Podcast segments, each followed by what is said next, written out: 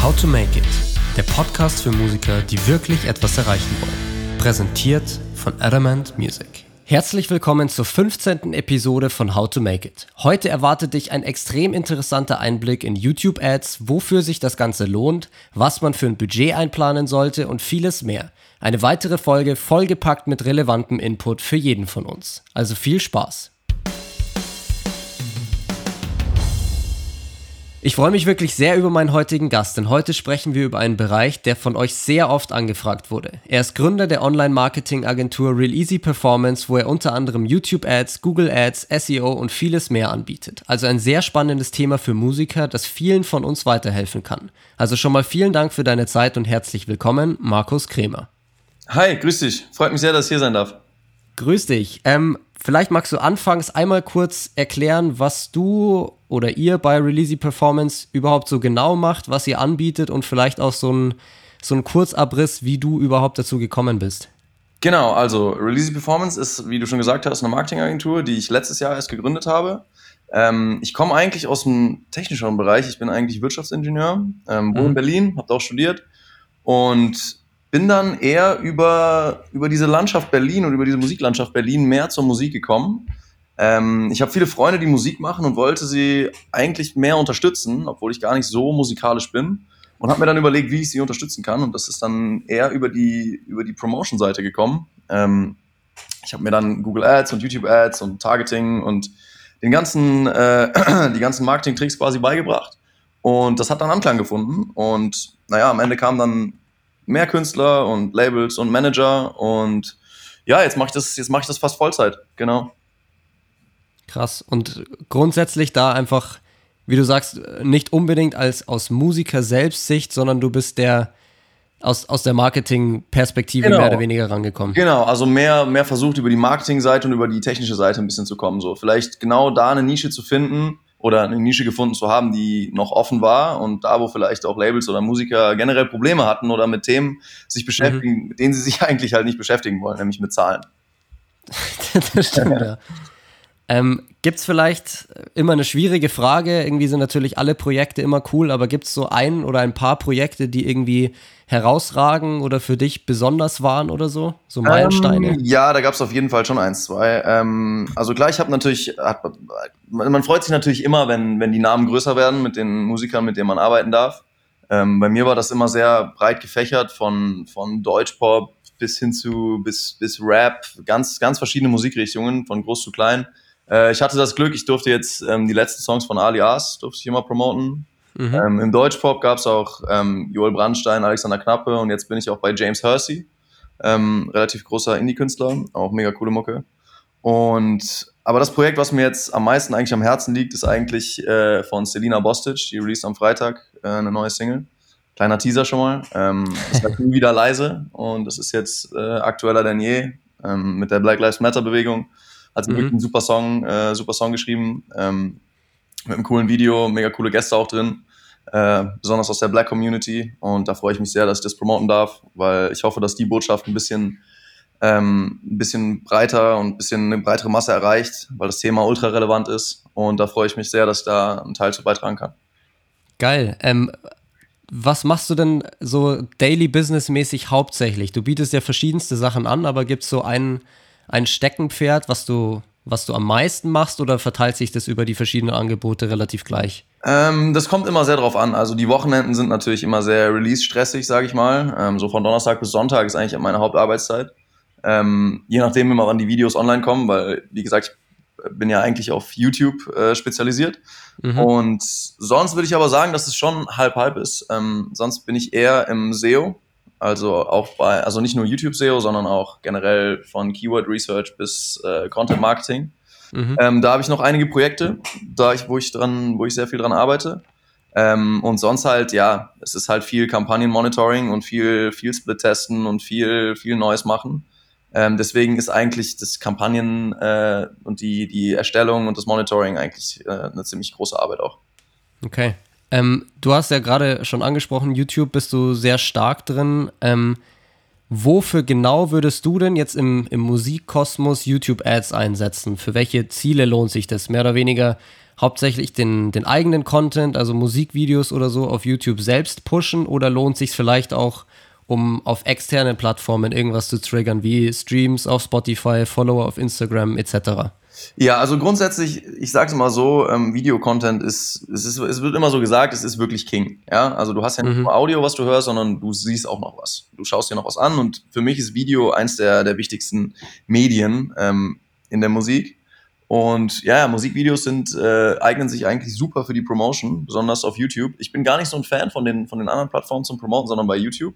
Das hat den einfachen Grund, dass wir zum Beispiel bei Instagram oder Facebook eine viel geringere Aufmerksamkeitsspanne haben. Ähm, mhm. Vielleicht, wenn ihr euch da mal selber fragt, wenn ihr durch Instagram durchscrollt und vielleicht auch einen gesponserten Beitrag seht, der zwar super native in dem, im Feed drin ist, aber also wenn ich mich selber frage und auch viele andere, ähm, da scroll ich, da habe ich vielleicht eine Aufmerksamkeitsspanne von zwei Sekunden. Ja. Bei YouTube, im Gegensatz dazu, ist es so, dass ich zu YouTube hingehe mit dem Gedanken, hey, ich will mir was Längeres anschauen, weil die Videos sind, sind ja normalerweise länger auf YouTube. Und da ist auch die durchschnittliche Wiedergabezeit viel länger. Das heißt, ich gehe da mit dem Kopf hin, Moment, ich will mir ein Video anschauen. Das heißt, du bist auch unterbewusst viel offener für Werbung, besonders für mhm. gut geschaltete Werbung, die genau in deine Interessen passen. Und das sieht man auch immer in den Erfolgen von den YouTube-Kampagnen. Ähm, bei YouTube ist es so, dass ein View erst nach, also ein View von der Werbung, der dann auch als View auf das Musikvideo zählt, äh, erst nach 30 Sekunden gewertet wird. Das heißt, wenn mhm. jemand 29 Sekunden dein Video als Werbung schaut und dann wegklickt, zahlst du nichts. Das ist ja eine Auktion bei Google Ads. Ähm, mhm. Das ist eigentlich eine sehr starke, ein sehr starkes Tool, um schnell lange eine Reichweite aufzubauen. Deswegen bin ich ein, ein großer Fan von, von YouTube Ads. Und lohnt sich dann auch Werbungen zu schalten, wenn du jetzt als, als, sagen wir mal, Hauptziel hast, du willst Spotify-Streams in die Höhe pushen, lohnt sich dann deiner Meinung nach auch über YouTube entsprechend was zu schalten? Oder ist es jetzt, sollte sich das Ziel auch in dem Kosmos YouTube allgemein bewegen?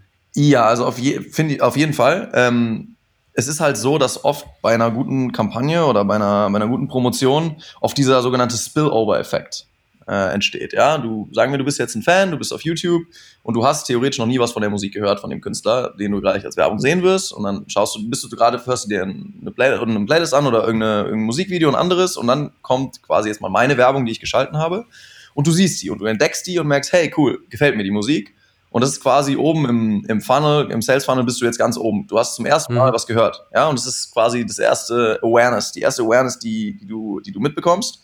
Ähm, aber wenn dir der Künstler gefällt, dann denkst du, hey, Moment, ich höre noch ein bisschen mehr von dem. Sogar das kannst du tracken bei YouTube. Ich kann quasi nach einer Werbung sehen, wie viele Leute wieder zurück auf das Video gekommen sind, organisch, zwei Tage später.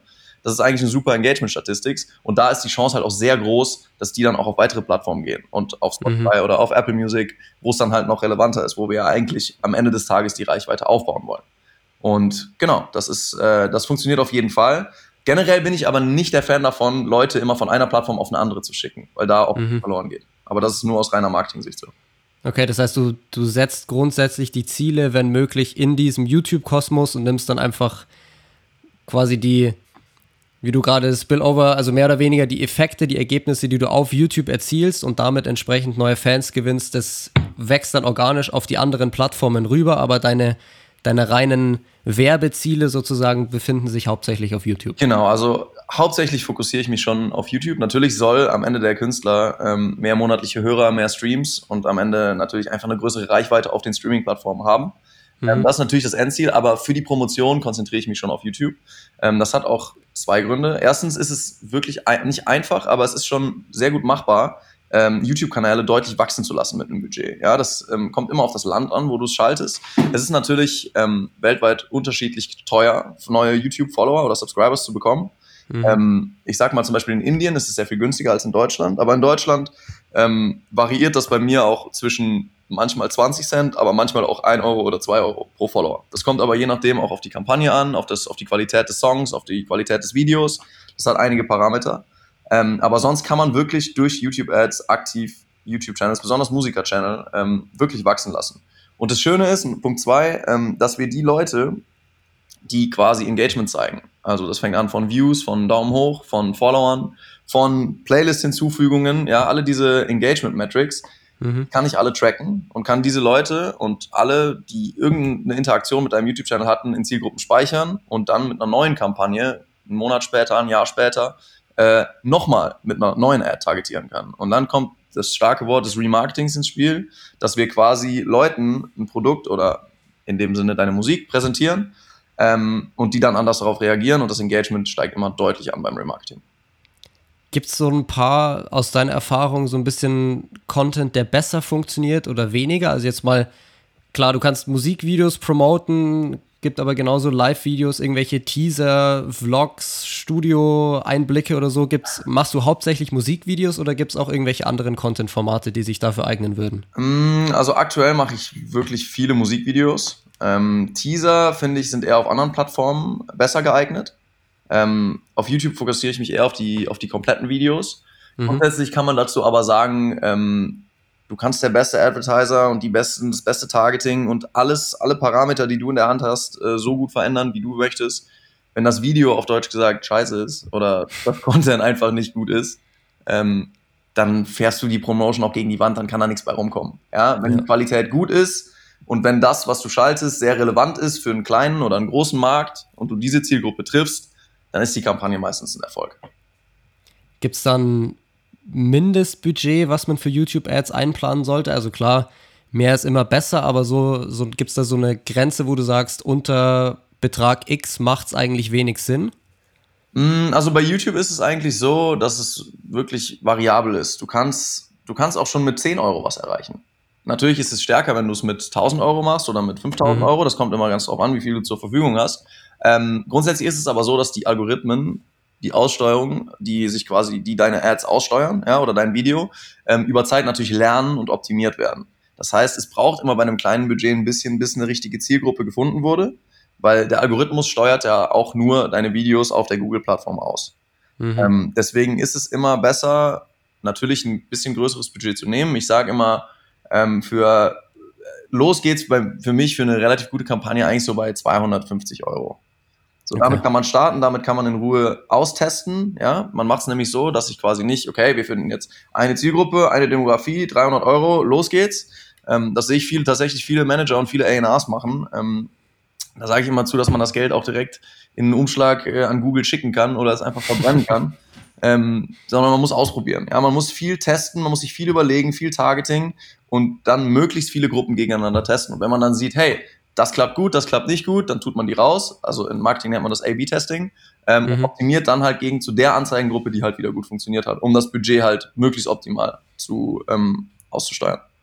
Okay, also quasi erstmal mit einem in Anführungszeichen kleineren Budget erstmal testen, was funktioniert gut und dann den Rest, das große Budget mehr oder weniger in den, den Sieger dann packen. Genau, genau. Und manchmal ist man da wirklich überrascht, weil man denkt sich, okay, das Targeting müsste gut klappen, weil das und das und das und der Künstler ist mit dem relevant und bla bla bla. Und am mhm. Ende ist man überrascht und eine ganz andere Zielgruppe funktioniert. Aber deswegen ist es immer mehr Learning by Doing. Deswegen ist das immer okay. auch ein bisschen spannend, so was man dann schaltet und äh, was am Ende bei rauskommt. Spannend. Also ich, ich glaube allgemein, der, der Punkt YouTube-Ads ist noch viel zu wenig irgendwie so in der, in der Masse angekommen. Alle sprechen immer nur über Instagram, Facebook, aber so der, der ja. Punkt YouTube mit YouTube auch als zweitgrößte Suchmaschine nach Google ja, und natürlich in Google auch mittlerweile integriert, ja. ist natürlich viel zu, also ist, glaube ich, noch nicht so präsent, wie es eigentlich sein sollte. Ja, absolut nicht, absolut nicht. Und besonders halt mit Video, mit Video zusammen ist halt, ist halt wirklich, wirklich sehr, sehr stark. Das war die 15. Episode von How to Make It, dem Podcast für Musiker, die wirklich etwas erreichen wollen. Ich hoffe wie immer sehr, dass dir die Folge gefallen hat und du viel für deine Karriere gelernt hast. Wenn das so ist, dann würde ich mich sehr darüber freuen, wenn du den Podcast mit anderen Musikern teilen würdest und mir eine Bewertung dalässt. Vielen Dank fürs Zuhören und bis zum nächsten Mal. Ciao.